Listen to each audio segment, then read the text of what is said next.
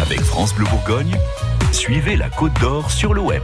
7h13 maintenant et c'est l'heure comme chaque jour d'aller faire un petit tour sur internet et sur les réseaux sociaux où France Bleu Bourgogne vous sélectionne une info sur la Côte d'Or. Ce matin, Christophe, nous partons dans les hautes côtes de nuit où la journée d'hier était à la fois festive et revendicative. Oui, festive parce que les habitants de Villers-la-Fay se sont rassemblés sur le site des Chaumes qui surplombe le village pour un pique-nique géant, mais aussi revendicative car cette journée était organisée euh, contre un gros projet immobilier de construction d'un complexe hôtelier grand luxe avec spa et tout le tralala.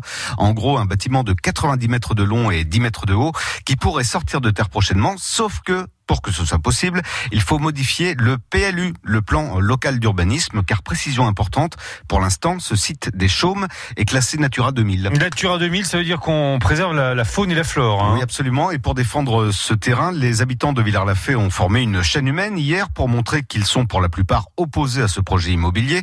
Il faut que la nature soit préservée avec parfois des arguments inattendus, comme celui-ci recueilli par nos confrères de France 3 Bourgogne. Ma première petite copine, je l'ai embrassée ici. J'ai envie que mes enfants, mes petits-enfants, euh, puissent connaître les mêmes émotions ici. Il y a aussi le témoignage de cette viticultrice qui résume assez bien la vision parfois un peu trop bucolique qu'on a du travail dans les vignes.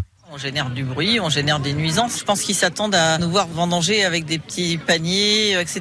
Dans les Hautes-Côtes, euh, c'est la machine à vendanger, euh, c'est des tracteurs avec des bennes.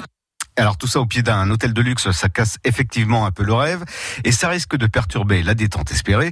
Le maire Pierre-Alexandre Privolt est lui favorable à ce projet pour des raisons économiques. Notre région, le futur développement économique, c'est quoi? C'est pas des industries, ça peut être que le tourisme. C'est pas un groupe et ça c'est important. Ça veut dire que c'est des fonds propres. C'est des gens qui ont une vision, un projet. Pour l'instant, j'y crois. Il faudra maintenant que le conseil municipal partage l'avis du maire pour donner son accord à la vente du site et avant cela à la révision du plan local d'urbanisme. Il y aura de toute façon une enquête publique et pourquoi pas un référendum local, c'est ce que réclament les habitants. On n'a donc pas fini d'entendre parler de ce projet. Et comme tous les jours, on vous a mis les liens, les vidéos, les petits posts Facebook sur francebleu.fr. Ainsi que le reportage de France 3. Évidemment, 7h15.